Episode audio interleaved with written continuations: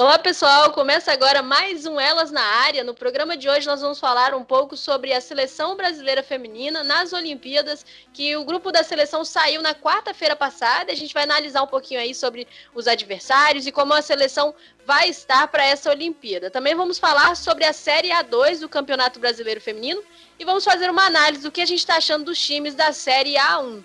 Por isso eu estou aqui com Luiz e Emily. Hoje a Letícia Macedo não está com a gente, mas em breve aí no próximo programa com certeza ela vai fazer parte da nossa bancada.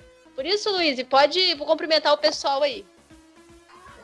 Então, oi pessoal, oi Emily Rodrigues e a Letícia de Almeida. É, hoje a gente vai falar, então, como a, a Letícia de Almeida disse, a gente vai falar sobre as Olimpíadas, né, que foi sorteado então os grupos, foram foi definido os grupos das Olimpíadas do futebol feminino e também a gente vai falar um pouco sobre como funciona o campeonato feminino Série A2. É isso aí, hoje a gente está com muito assunto legal e pode cumprimentar o pessoal também, Emily. Oi, gente. Oi, Luiz. Oi, Letícia. É muito bom estar aqui com vocês hoje. Os assuntos que a gente vai comentar são muito interessantes, então vai ser uma honra comentar ele, eles com vocês. É isso aí, gente. Como eu disse, né, e as meninas reforçaram, uh, o grupo foi decidido, do, do, os grupos das Olimpíadas de Tóquio 2020, 2021, e o Brasil vai enfrentar é, a China, Zâmbia e a Holanda. O grupo do Brasil será esse nas Olimpíadas. É, esse grupo foi decidido na última quarta-feira e a ordem é o seguinte: primeiro, o primeiro confronto da seleção feminina brasileira é a China, no dia 21 de julho. Depois, no dia 24, enfrenta a equipe holandesa. E por fim, no dia 27, enfrenta a Zâmbia. Então, esse, esses vão ser os primeiros duelos, né, ainda na fase de grupo. E eu queria perguntar para você, Emily, o que, que você acha aí desse grupo do Brasil na, nas Olimpíadas? Então, Letícia, não é o grupo mais difícil que tem, mas também não é um, um grupo fácil, né? Porque tem a Holanda. A Holanda, para mim, é a favorita do grupo, porque foi a vice-campeã da, da Copa do Mundo de 2019.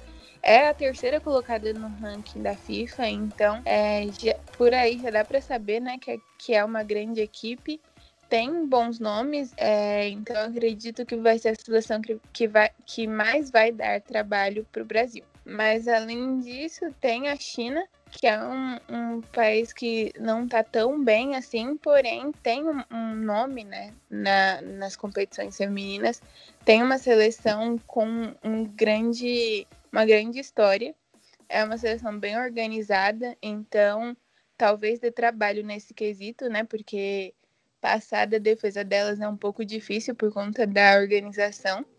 E a Zâmbia é um, uma seleção que a gente não tem muita informação. Até é, foi uma surpresa elas se classificarem para as Olimpíadas. Então, é, como a Pia disse em um vídeo que foi publicado pela CBF, vai ser um pouco difícil por, por essa questão da, da informação mesmo. Então, o fato de ser o último jogo vai facilitar um pouco, porque a gente já vai ter conseguido estudar um pouco mais o, o time.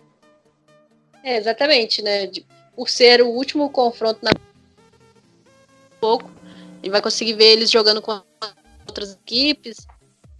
A gente vai conseguir ver elas jogando com as outras equipes para ter um parâmetro, né? Porque é até difícil jogar com um time que não conhece.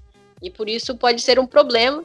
Mas eu também concordo com você que o nosso grupo é um grupo é, razoavelmente difícil, né? Tem outros mais difíceis, o grupo G é um grupo bem difícil, mas o, o grupo do Brasil, é, enfrentar a Holanda sempre difícil, e as outras equipes também trazem uma certa dificuldade, apesar do Brasil já ser ali bem experiente nas Olimpíadas, né? Um dos países mais tradicionais nas Olimpíadas, nas Olimpíadas, mas mesmo assim é sempre uma preocupação. Para você, Luiz, você acha que esse grupo é um bom grupo para o Brasil? Você acha que o Brasil vai ter muita dificuldade diante dessas, dessas seleções? Olha, eu acho que é um grupo bom para o Brasil. Acho que até como a Emily falou, eu acho que o time que, a seleção, no caso, que mais vai dar trabalho para o Brasil seja a Holanda, por, pelo fato de ter participado de uma final de Copa do Mundo, né? Então é uma é, equipe muito bem tecnicamente, é bem organizada, tem uma boa base, mas o Brasil também não está ruim, então eu acredito que o Brasil sim possa se classificar, tanto é para para as próximas fases. A China, a gente não acompanha muito a China, nem a Zâmbia, como a Letícia disse também dessa entrevista que a Pia fez.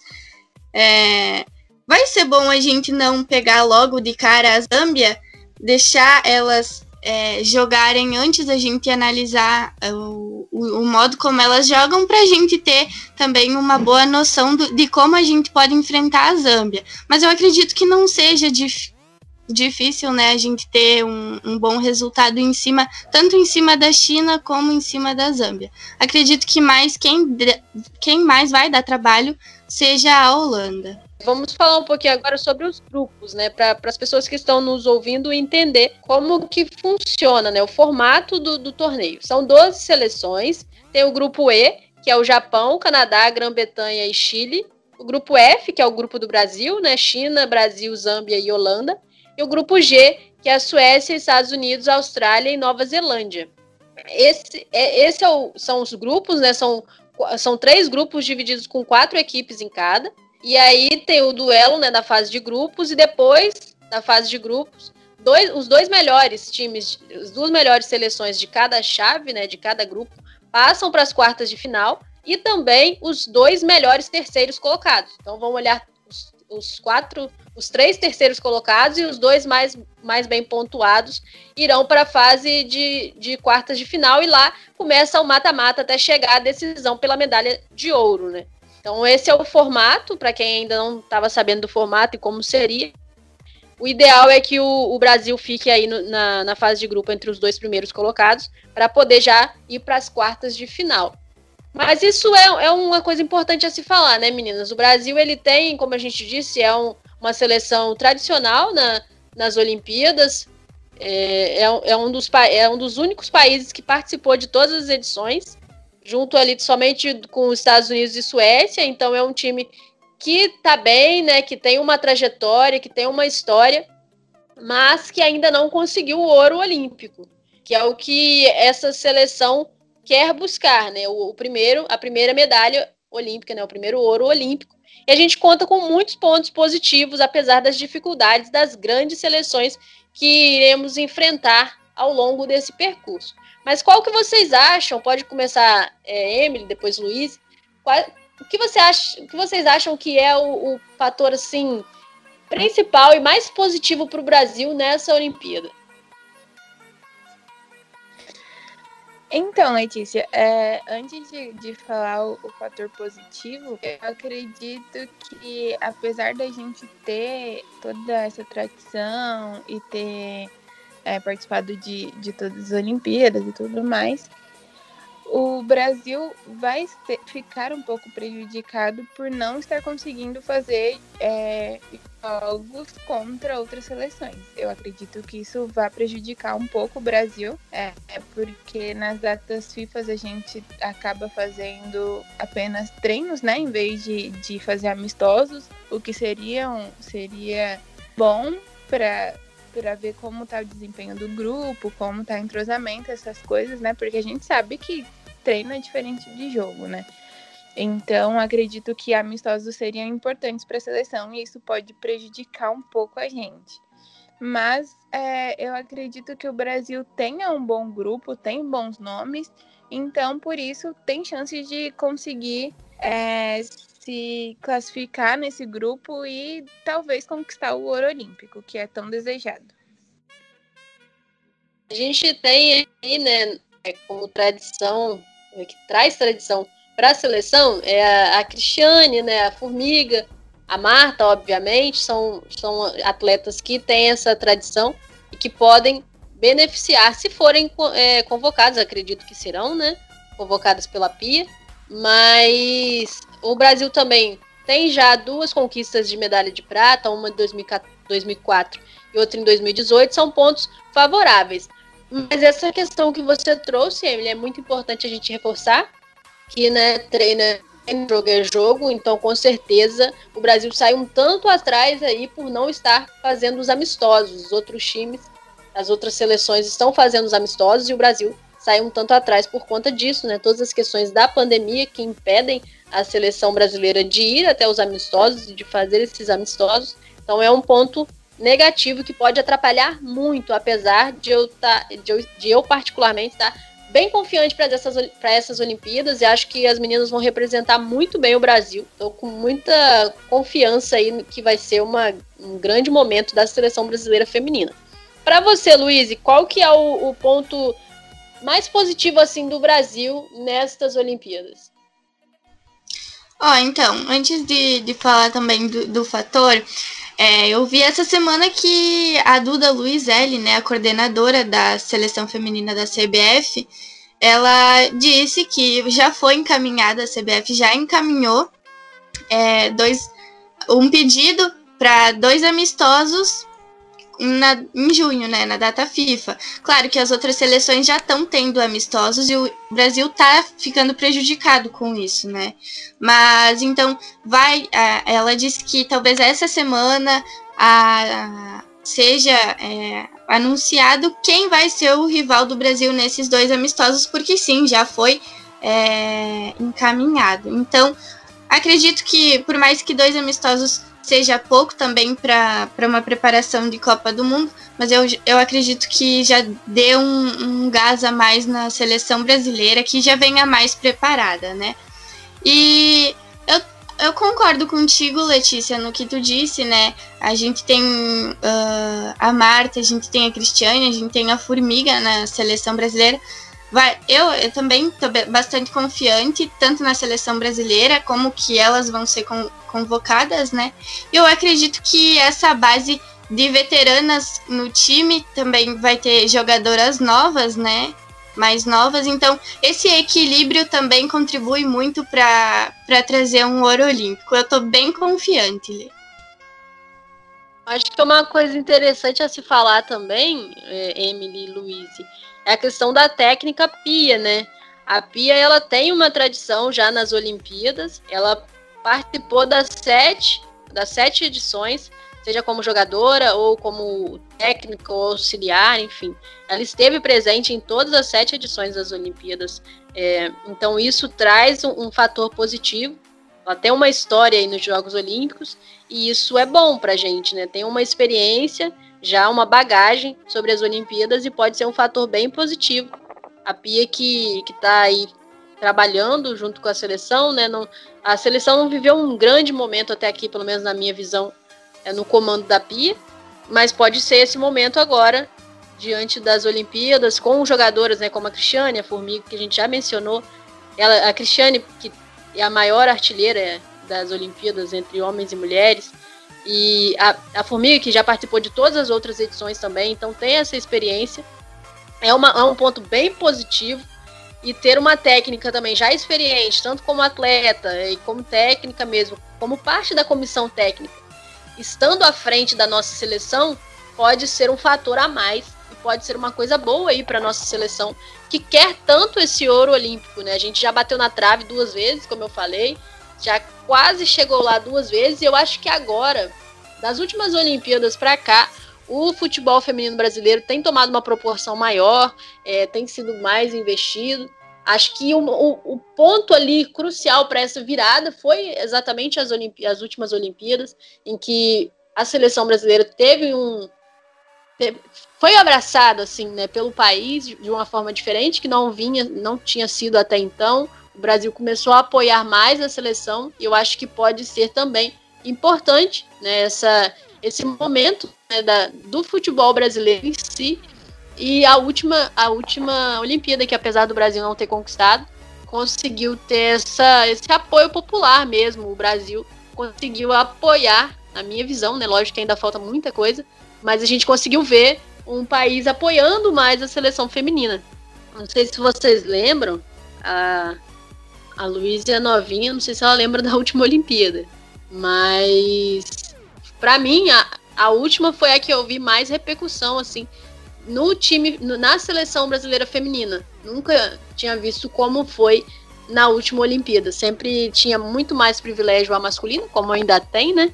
Mas o prestígio com a seleção brasileira feminina na última Olimpíada foi bem legal e isso veio se estendendo até aqui, nos, nesses quatro, né, agora cinco anos. Não sei se você lembra, Emily, você lembra bem da última Olimpíada? Olha, lembrar bem é uma palavra muito forte, mas eu lembro. Esse que aí não lembra bem quase não, nada. Eu lembro, sim. Oi? Esqueci que você não lembra bem quase nada, mas É, tem uma tem memória. detalhe. Minha memória é muito boa, mas é, eu lembro, sim, que, que a repercu repercussão foi muito maior, porque antes eu não era tão engajada ao futebol nessa época, mas eu lembro que antes eu nem ouvia falar sobre futebol feminino. Foi a partir daí que, que deu uma, uma. Não, não sei a palavra certa, mas Uma tipo. virada né, mesmo, que parece que É, isso, uma virada. E aí começou a se falar mais sobre o assunto. Óbvio que a, a Copa do Mundo de 2019 foi muito mais. mais deu muito mais visibilidade na, né, para o futebol feminino, mas eu acredito que tenham começado daí, dessa Olimpíada, começou a se falar um pouco mais sobre o futebol feminino, não era aquela coisa, uau, quanta coisa fala- falam sobre o futebol feminino, mas deu uma aumentada nas informações. Eu acho que o público em si, na- na- também na, na Copa do Mundo, né? Mas antes disso, ali nas Olimpíadas, eu acho que o público em si começou a ver, acompanhar mais o futebol feminino, que até então não tinha quase nada, né? Para quem lembra aí dessa época, eu me lembro que eu já, eu sempre gostei do futebol feminino, mas era muito difícil ver alguma coisa. E as, Olim, as últimas Olimpíadas foi assim um, marco na minha, na minha opinião, porque a, a gente conseguia acompanhar, a gente conseguia ver, a gente conseguia. E tinha gente dando audiência, é, as pessoas estavam indo ver os jogos, então é muito legal isso a gente participar. Não sei se a Luíse pode falar, Luíse, se você lembrar dessa última Olimpíada ou de outra antes dessa, eu acredito que você não vai lembrar, mas como que você vê aí essa, essa mudança, né? E o que, que isso pode trazer de positivo pra gente agora? Olha, eu não acompanhei a última Olimpíada, né?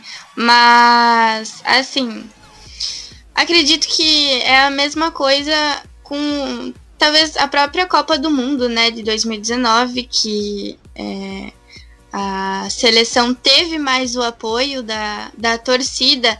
E querendo ou não, quando um time tem o apoio da torcida, o time isso dá mais um gás para o time querer vencer, né? Porque é como dizem, é a torcida que empurra o time para frente. Então, eu acredito sim que é, agora, com esse apoio que é, ainda tem mais apoio no futebol masculino, né? É óbvio, mas também tem bastante. Tá, é, aumentou muito o apoio ao futebol feminino. E eu acredito sim que isso é, coloque a seleção feminina mais para frente, que isso dê mais um, um gás para elas quererem vencer. Então, para mim, é, é essa visibilidade que a seleção está tendo hoje. Claro que eu gostaria que fosse muito maior, que tivesse a mesma visibilidade que a seleção masculina.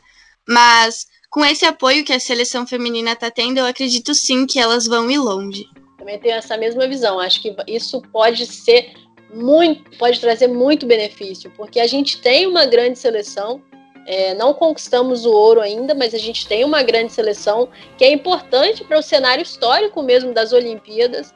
É, é, um dos mais tradicionais, como a gente falou, um dos times mais tradicionais, e a gente não tinha esse prestígio. O povo brasileiro mesmo não via a seleção brasileira feminina com bons olhos, né? não, não davam audiência, não, não tinham muito interesse, e agora a gente vê que essa chavinha está virando, ainda tem muita coisa para evoluir, mas a gente já vê uma virada de chave e que isso traga boas energias para nossa seleção, a gente possa ir com tudo. É... Agora vamos mudar de assunto ou vocês ainda têm mais alguma coisa para falar sobre a seleção? Eu queria falar um pouquinho, é, pegando um gancho no que você falou lá atrás e eu esqueci de, de puxar. É, tem essa questão da, da, da tradição, né? Que você estava falando, da pilha, das jogadoras e tudo mais.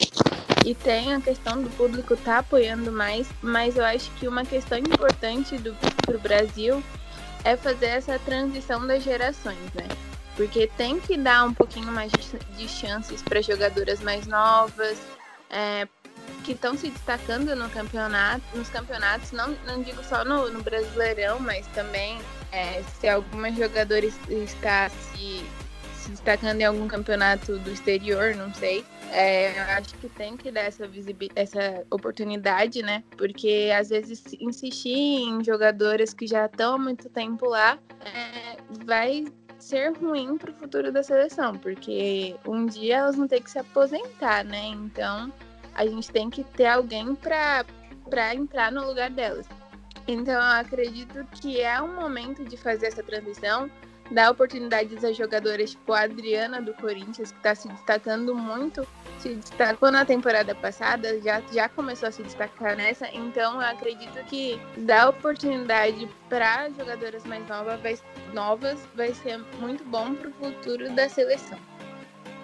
É que nem a Luiz estava falando, né, sobre, essa, sobre esse equilíbrio. A gente tem grandes nomes no futebol é, mundial, né, que, que, estão inseridos na nossa seleção, mas até a Marta mesmo na, na Copa do Mundo, na última Copa do Mundo, né, em 2019, falou muito sobre isso, levantou muito esse questionamento, né, de que a seleção um dia não vai ter mais Marta Formiga, não vai ter mais Cristiane, e num futuro bem próximo, né, porque elas já estão aí próximas de, de se aposentarem, então precisa sim dessa renovação. Acho que a gente tem essa dificuldade né, no, no futebol. Eu não vejo isso só no futebol feminino brasileiro, não.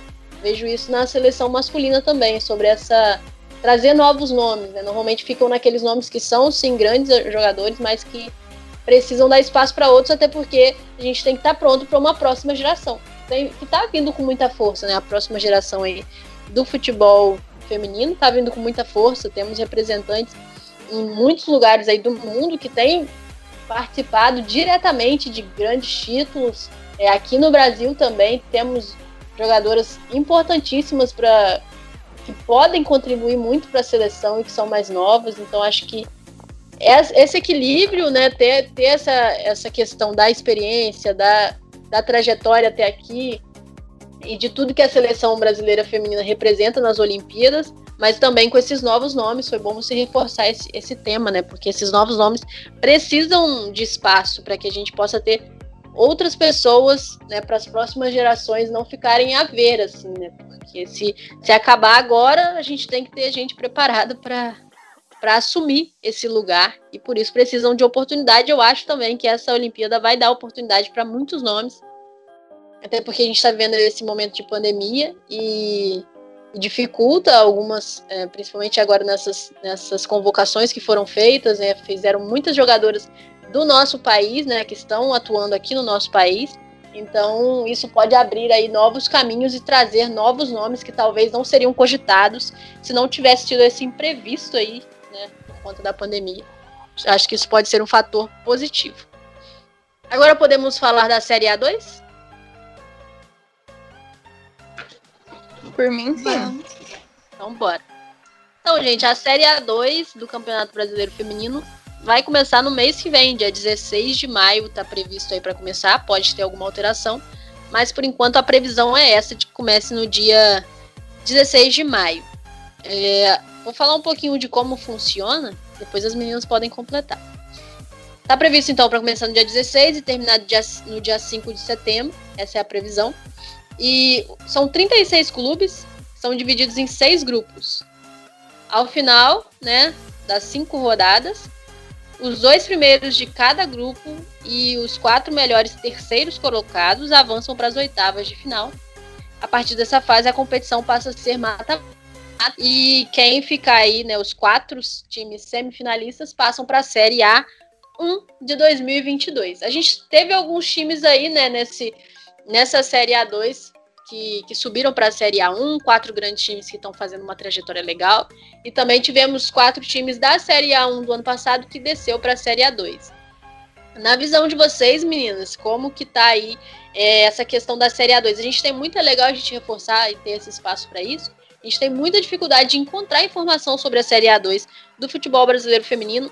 as meninas estão enfrentando muitas dificuldades, principalmente por conta da pandemia, muita dificuldade para treinar, muita dificuldade para fazer os campeonatos estaduais. Ano passado foi, foi difícil demais e até dificultou para os times chegarem né, até a Série A2, serem classificados. Então teve muita confusão aí ano passado e, e nesse ano também nessa Série A2. Como que vocês veem o time, os times chegando para esse campeonato diante de todo esse cenário e todo esse caos? Então, Letícia, antes de falar sobre essa questão, eu acho importante reforçar como que os clubes se classificam para o Brasileirão Feminino A2. É, são 36 clubes participantes, né, como você falou. 27, de, 27 deles foram campeões de estaduais é, na temporada referente a 2020, que se estendeu até 2021 por conta da pandemia. Quatro clubes são os que caíram e cinco clubes são os clubes melhores colocados no ranking do, do masculino, é, o ranking nacional de clubes. Em, em 2020 e 2021, que também teve essa questão da, da temporada, né? Se estender um pouco mais além do, do ano. Mas desses clubes, alguns deles não não não tiveram campeonato dos estados desses clubes não. Nossa, tá difícil. Jesus Cristo, eu tô muito confusa. Calma, eu vou falar de novo. Gente, acho que eu nunca errei tanto nesse podcast, coitado do Taylor. Calma. Eu vou até deixar o um negocinho aberto aqui pra ficar mais fácil de falar. Achei. Tá, vou falar de novo. Então, Letícia, é, a, antes de falar dessa questão, é importante a gente reforçar como os clubes se classificam para o Brasileirão 1 a 2. São 36 clubes, como você falou. É, cinco deles são os melhores colocados no ranking nacional de clubes, mas isso é referente ao futebol masculino. É o ranking que aconteceu na temporada de, na, na temporada de 2020, mas como a gente sabe, a temporada acabou se estendendo até 2021, então é, é referente a essa temporada. Quatro clubes são os que caíram do, do Brasileirão A1 no ano passado e 27 clubes são os campeões estaduais na modalidade. Caso o campeão estadual já esteja no Brasileirão A1, o vice-campeão vai para o A2. É, mas como alguns estaduais não foram feitos em 2020, os campeões de 2019 estão se classificando de novo para o Brasileirão A2. É, na, no Campeonato Alagoano, o UDA, que foi o campeão de 2019, está se classificando. Também aconteceu isso na Bahia, que o Bahia, como o Bahia tá na, na Série A1, o Juventude de Vitória da Conquista conseguiu a vaga para 2021. É, o Juventude Timonense se classificou no Maranhense porque foi campeão de 2019. O Santos Dumont foi do Sergipano. O Goiás, que foi o campeão goiano de 2019 o Criciúma, que foi o melhor colocado do Catarinense de 2019, porque tem dois times de Santa Catarina no A2, então ele ficou em terceiro lugar. Então, agora, dada todas as informações, pode responder o que, que você acha aí, diante de todo esse, essa, esse caos que viveu o futebol, é, futebol como um todo, né, o mundo, no, na temporada passada, como vem aí essas equipes para a Série A2, que ainda enfrentam muitas dificuldades, né? Porque estamos ainda vivendo uma pandemia e por conta disso, muito caos, principalmente no futebol feminino, que é escasso, já com, com tudo fluindo muito bem, já é escasso. Na Série A2 ainda mais, porque muitos times são considerados amadores. Então, como você vê aí, esse campeonato, essa Série A2 2021, diante de tudo isso, como os times irão se comportar? Então, eu acho que diante de todo esse caos que, tá, que estamos vivendo, né? Os times que têm menos estrutura é, vão acabar não, não conseguindo ter tanto destaque. Então, eu acredito que seja a oportunidade para times de, de clubes que são considerados grandes no futebol masculino, como é Vasco, Fluminense, Ceará, É, eu acho que é a oportunidade deles conseguirem essa vaga para o Brasileirão Feminino A1. Mas eu acho que o Iranduba, que caiu do, do, no Brasileirão passado, Brasileirão Feminino A1, é, tava com problemas financeiros, mas pelo que eu tava lendo das notícias, conseguiu um patrocinador muito bom que conseguiu dar estrutura para que eles conseguissem competir a Série A2. Então eu acho que tá aí pra gente ver, né? Se vai conseguir ter uma boa equipe e conseguir se estruturar para subir de novo pro Brasileirão A1.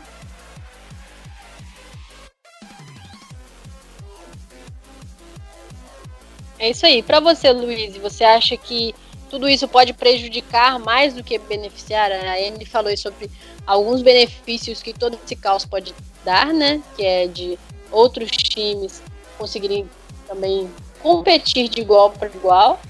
E também ela falou, a gente falou sobre os pontos negativos, que é isso tudo, né? Já muito mais fácil de enxergar os pontos negativos, porque realmente dificulta bastante, mas você acha que como que os times devem e vão se comportar para que esse campeonato seja diferente, né? Assim, que consigam competir mesmo, porque a gente teve uma situação muito complicada no ano passado, tanto no, nos estaduais, enfim, todos esses times menores e de menor expressão sofreram bastante. Você acha que isso ainda vai ser visto nesse ano ou é, os times vão conseguir se reerguer e fazer um bom, uma boa Série A2? Olha, Lê, depende, né? A gente sabe que o, o futebol feminino ele não tem muita visibilidade, né? E se a Série A1 já é meio difícil ter uma visibilidade, imagina a Série A2, né? Por exemplo, ano passado, na Série A1, caiu o Vitória para a Série A2 desse ano.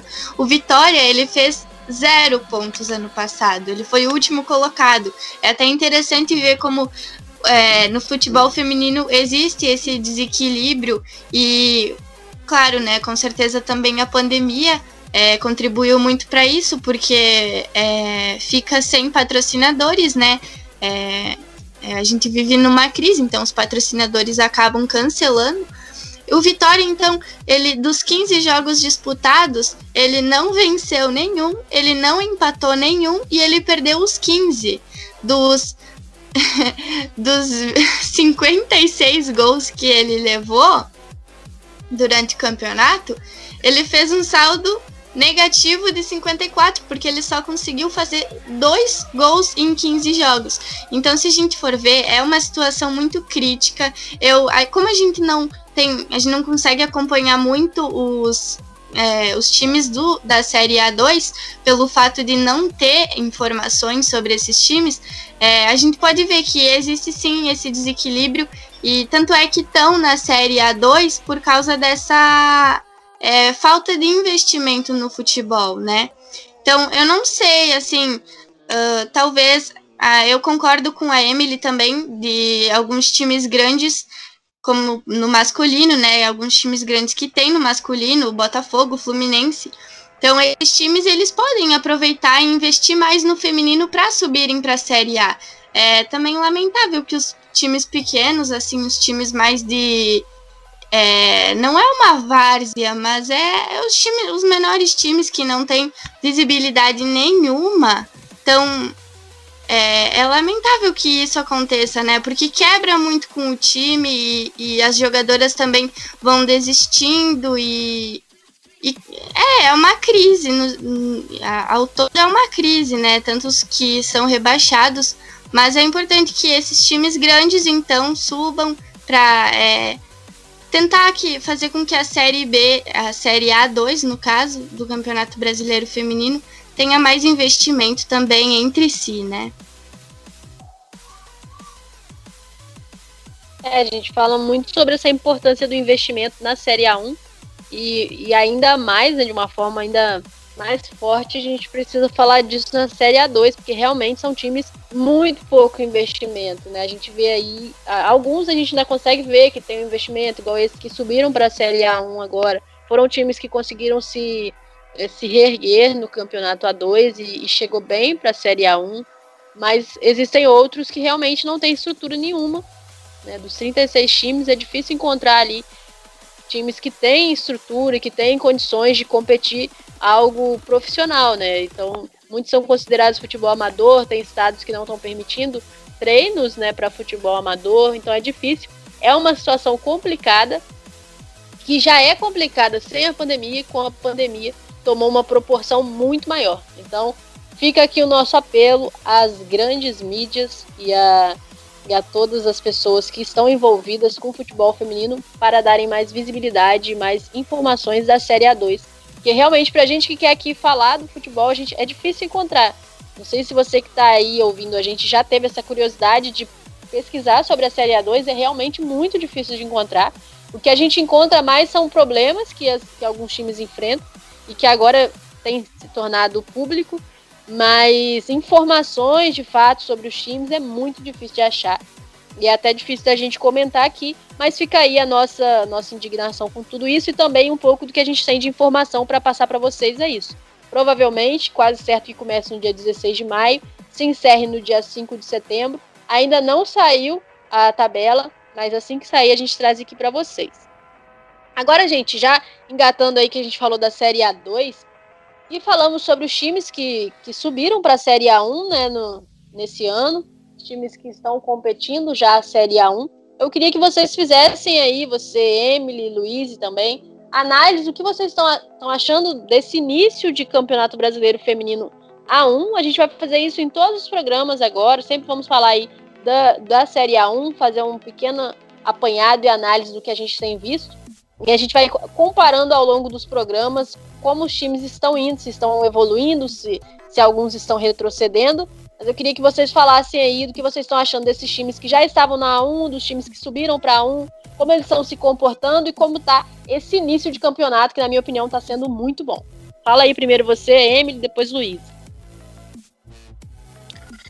Então, Letícia, tá muito complicado acompanhar muitos jogos, né? Porque existe, é, passa vários jogos no mesmo horário. Mas dos jogos que eu consegui acompanhar, eu tô vendo um crescimento muito bom. Crescimento não, né? Um início de temporada muito bom do Palmeiras. É, como eu disse no Instagram, inclusive, gente, acompanha nosso Instagram, porque a gente vai trazer muita coisa legal lá. É, voltando, como eu disse no Instagram, o time do Palmeiras é um time novo que é, foi teve muitas contratações esse ano, teve muitas baixas também. É, então tá totalmente de cara nova, mas a gente já consegue ver que é um time sensacional, que tem nomes muito bons. É, e tá dando trabalho, né? Porque deu trabalho para Ferroviária no primeiro jogo, depois trabalho para Havaí, conseguiu vencer o primeiro jogo contra o Havaí e com uma vitória de certa forma elástica, né? Porque foi 3 a 0. É, a gente tá vendo que falta só um pouquinho de entrosamento no time, mas depois disso vai dar muito trabalho e não sei, né? Quem sabe ser campeão do, do Brasileirão Feminino. A gente tem que. Tem bastante coisa ainda para rolar. É, além disso, eu acho que times como o Corinthians, a Ferroviária só fez um ponto até agora, mas no jogo contra o Corinthians a gente, a gente já viu que, que tem um grupo bom. O Corinthians sempre né, costuma ter um grupo bom. Então eu acredito que esses times estão rendendo bastante. Existe, existem times que estão oscilando, mas eu acredito que o Grêmio também está vindo bem, Internacional, Santos. É meio difícil fazer uma análise muito boa de todos, né? Porque tem essa questão de estar tá acontecendo muitos jogos no, ao mesmo tempo. Mas eu acredito que esse Brasileirão vai ser bem concorrido. Olha, eu acho que eu até concordo também com grande parte do que a Emily falou. Para mim, é, eu acho que a gente até comentou num dos nossos programas que então o Corinthians é, ele tá muito bem classificado, né? Com, tá, tá com uma ótima pontuação, né? Fez uma bo um bom início de temporada já. O Palmeiras também vem fazendo um bom início de temporada. O Grêmio também, que venceu o Havaí Kinderman nesse final de semana, então tá com um empate e duas vitórias e é. O Grêmio tá muito bem, né? Fez alguns é, contratou alguns reforços e tá muito bem. O Internacional, o Santos que também estão é, começaram muito bem essa, esse início de temporada. É, me surpreendi também, como a Emily disse, com o Havaí Kinderman. É, eu achei que seria uma equipe que, que começaria muito bem o Campeonato Brasileiro. A Ferroviária eu também achei que começaria muito bem, mas começaram então nesse tropeço. O São Paulo eu achei também com alguns reforços, achei que começaria bem, mas é infelizmente começaram tropeçando, mas é, tem muito, muita rodada ainda pela frente, muitos jogos pela frente, e eu acredito que isso, que esses tropeços agora não interfiram é, no futuro. Eu acredito sim que essas equipes vão se dar bem ao longo do Campeonato Brasileiro Feminino. E é isso, então, mas o maior destaque fica para o Corinthians, né? Que uh, eu achei que iria sentir depois de perder a Libertadores e não, muito pelo contrário. Pode até ter sentido, mas não demonstrou isso em campo. E, né, começou com uma ótima colocação, ótima pontuação, começou muito bem. Eu só queria falar falar um pouquinho sobre essa questão do Havaí, porque eu realmente fiquei muito chocada. Eu jurava que o Havaí ia conseguir ter uma boa temporada é, até pelo. Apesar de ter sido desclassificado na primeira, na primeira fase da Libertadores, mostrou que, que tava com um time bom, né? Ia conseguir brigar por alguma coisa no brasileiro, mas esse comecinho do Havaí tá sendo muito ruim. Eu não sei o que tá acontecendo. Talvez seja porque nos dois, nos dois últimos jogos tenha ficado sem a Bárbara, né? Que ela foi expulsa no jogo contra o Palmeiras. Mas não, não sei, não, não tem como explicar esse comecinho de, de campeonato do Havaí.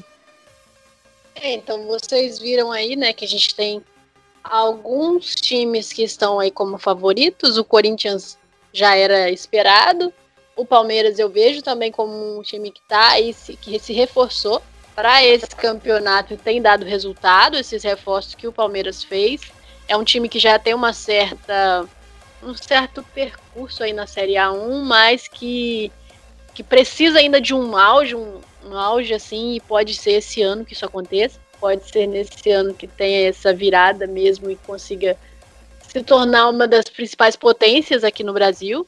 E, e esse campeonato tem mostrado, tem se configurado bem para o Palmeiras. A gente ainda está no iníciozinho, né? Tem outros times também que, que ainda não conseguiram, mas eu acho que nesse início, você falou aí sobre o Havaí, sobre a Ferroviária, acho que nesse início ainda tem muita coisa que pode mudar, né? Ainda dá para acontecer muita coisa.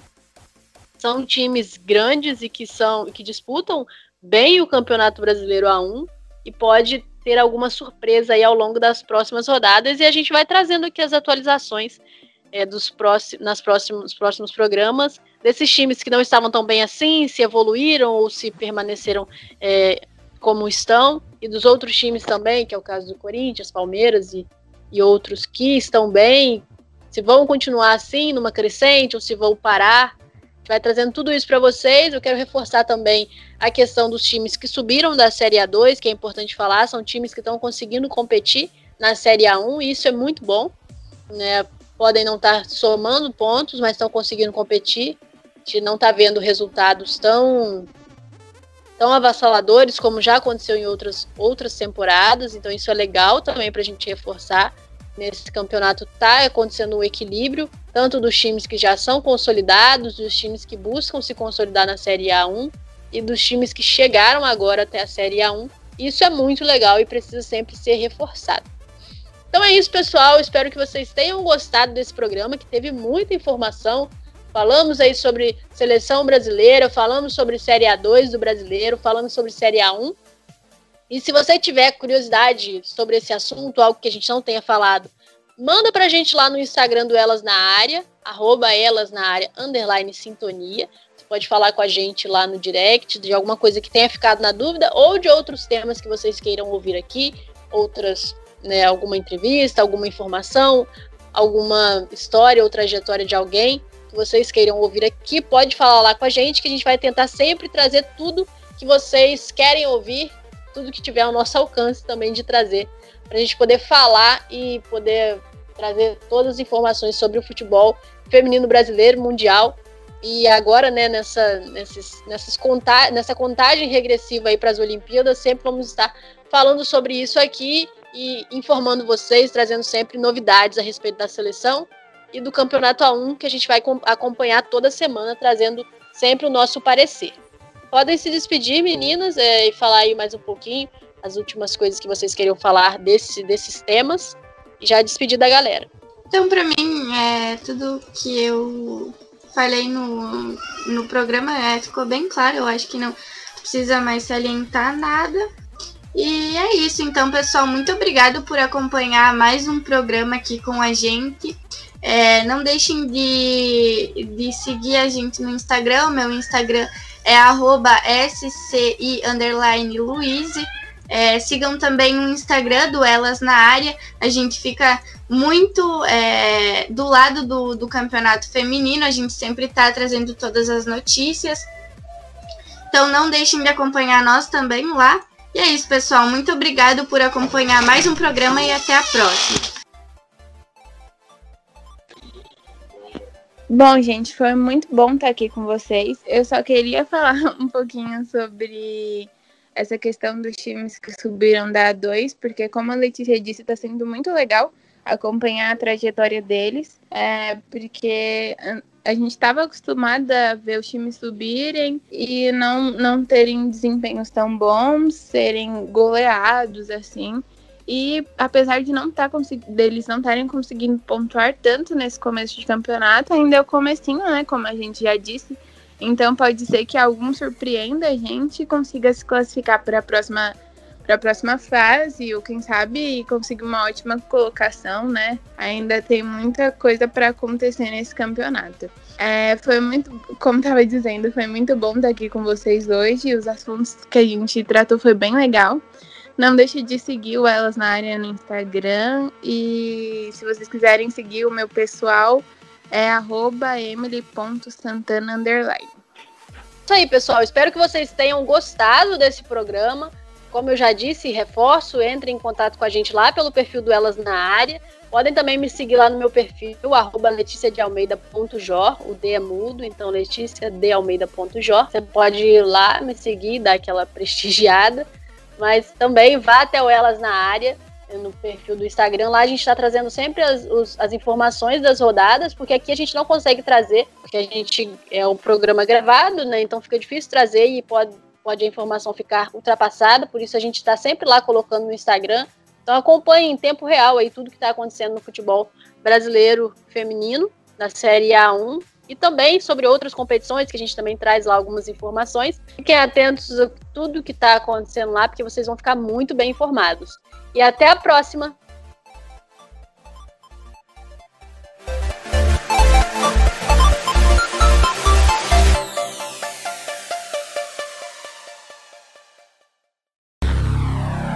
Rádio Sintonia Esportiva, a sintonia campeã.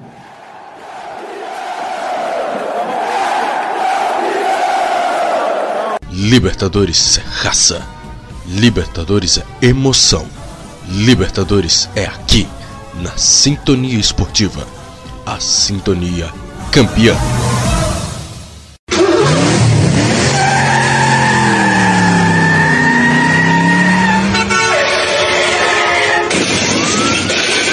quem gosta de velocidade, é difícil se adaptar a 6 km por hora em uma cadeira de rodas.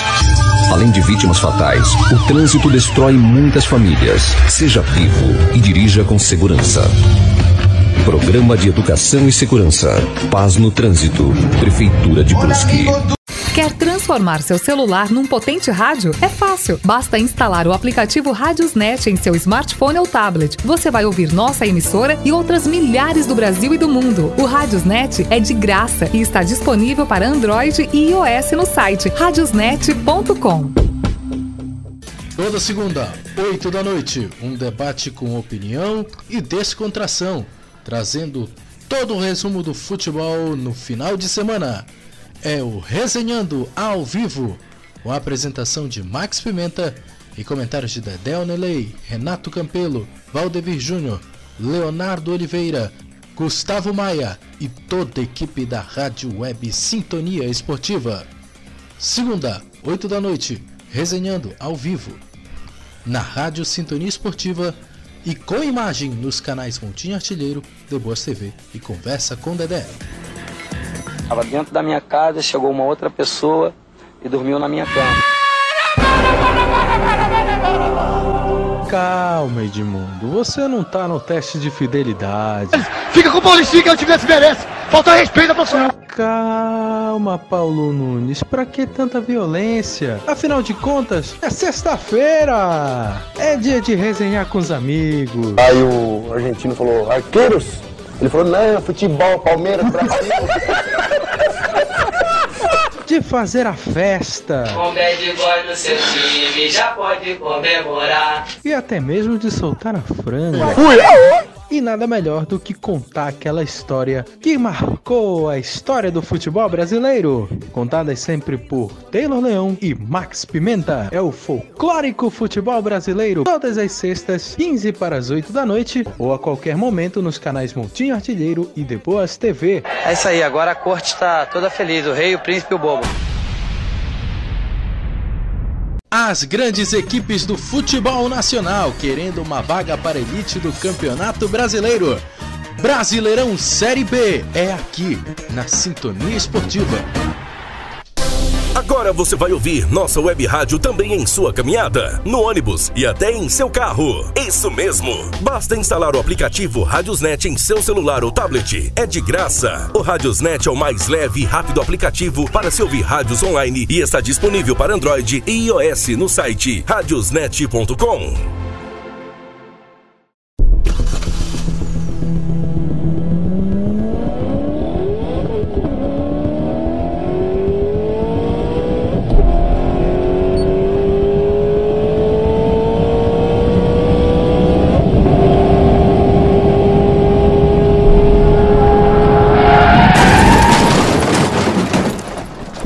mais você acelera, mais rápido você chega lá. Respeite os limites de velocidade. Rádio Sintonia Esportiva, a sintonia campeã.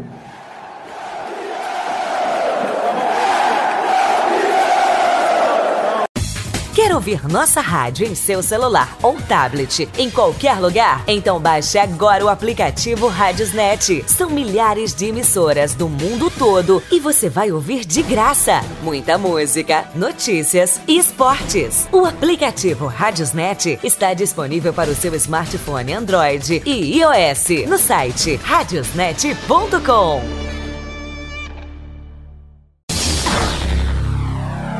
Rádio Sintonia Esportiva, a sintonia campeã.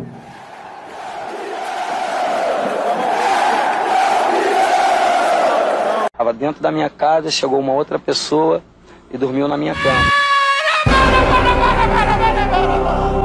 Calma, Edmundo. Você não tá no teste de fidelidade. Fica com o Paulistinho que eu tivesse merece. Falta respeito à profissional. Calma, Paulo Nunes. Pra que tanta violência? Afinal de contas, é sexta-feira. É dia de resenhar com os amigos. Aí o argentino falou, arqueiros? Ele falou, não, futebol, Palmeiras, Brasil.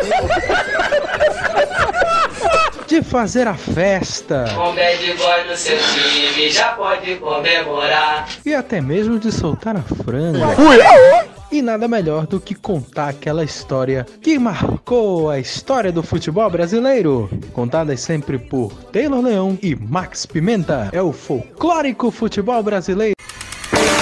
Quer ouvir nossa rádio em seu celular ou tablet em qualquer lugar? Então baixe agora o aplicativo Radiosnet. São milhares de emissoras do mundo todo e você vai ouvir de graça. Muita música, notícias e esportes. O aplicativo Radiosnet está disponível para seu smartphone Android ou iOS no site radiosnet.com.